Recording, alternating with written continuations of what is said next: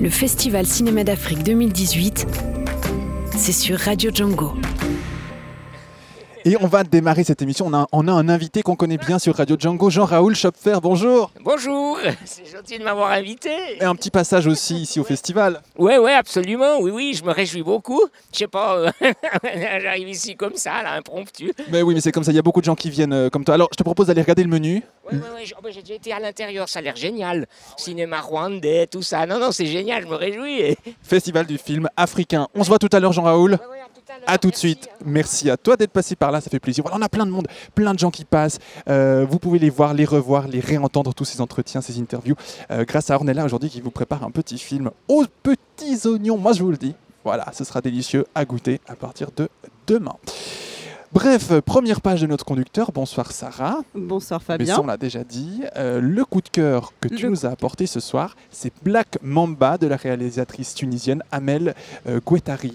Exactement, c'est Black, Mamba et c'est l'histoire de Sarah, une jeune femme en apparence ordinaire qui suit des cours de couture et qui sera bientôt mariée à Mahmoud. Alors on ne verra jamais Mahmoud, c'est euh, c'est juste le fiancé. Et puis dès les premières secondes, on sent une ambiance de secret. On la voit au téléphone qui chuchote, quelqu'un est en bas, elle sort par la fenêtre, elle descend le rejoindre. Dans la salle de bain, elle tente de camoufler des bleus sur son visage. Et puis, euh, au fil des premières conversations, on se rend compte, le spectateur est amené à soupçonner que Sarah est une femme battue et qu'elle va épouser cet homme dont elle n'est pas vraiment amoureuse. Mais ce sera pas vraiment le cas. Je ne vais pas vous en dire plus ici. Je vais garder un peu le suspense Bah parce oui. que c'est aussi construit là-dessus. Et puis, euh, ensuite, on la voit refaire le mur et entrer dans une voiture. Et là, en fait, c'est son frère qui est au volant. Et durant le trajet, on voit que son frère essaye vraiment de la convaincre de suivre ses envies à elle, de se libérer du joug maternel. Euh, sa mère a des plans très classiques pour elle et de créer sa vie à elle qu'elle désire.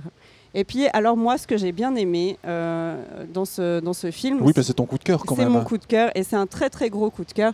Déjà, premièrement, je suis très sensible au verbe et puis les dialogues sont incisifs, francs et clairs. C'est, on voit tout de suite où on est, quelle est la problématique de Sarah en quelques phrases. On, on arrive à descendre dans son âme presque, sa, sa place en tant que femme qu'elle n'arrive pas à trouver, comment elle va pouvoir continuer sa passion en étant mariée.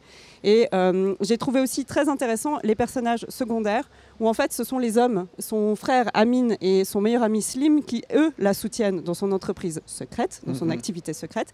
Et alors que les femmes ont plutôt le discours, on va dire, normatif et euh, où en fait elles représentent un peu la société dans- dans- où Sarah devrait en fait se, se- se caser et savoir qu'elle devrait être une- simplement une épouse modèle et puis, euh, et puis accu- accuser littéralement euh, les coups.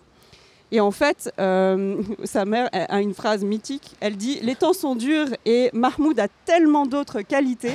Donc, elle soupçonne que sa, femme, sa fille se fasse battre par, euh, par son futur gendre et en fait, euh, elle arrive à lui sortir une phrase comme ça. Enfin bref, voilà, je ne commenterai pas plus. Je dis ça, je dis tout. Et euh, le choix de l'actrice aussi, le choix de l'actrice est super important parce qu'elle est là pendant les 20 minutes. Elle est juste incroyable. C'est Sarah Anashi. Elle nous donne un personnage haut en couleur. Elle est forte. Elle a toute cette représentation-là et la sensibilité de quelqu'un qui est coincé dans sa vie et qui doit faire un, choix primordial. Elle arrive à nous rendre tout ça. La musique est formidable. Elle a été faite par euh, le compositeur Oma Aloulou qu'on entend juste maintenant euh, en dessous. Euh, c'est White Mamba, le morceau.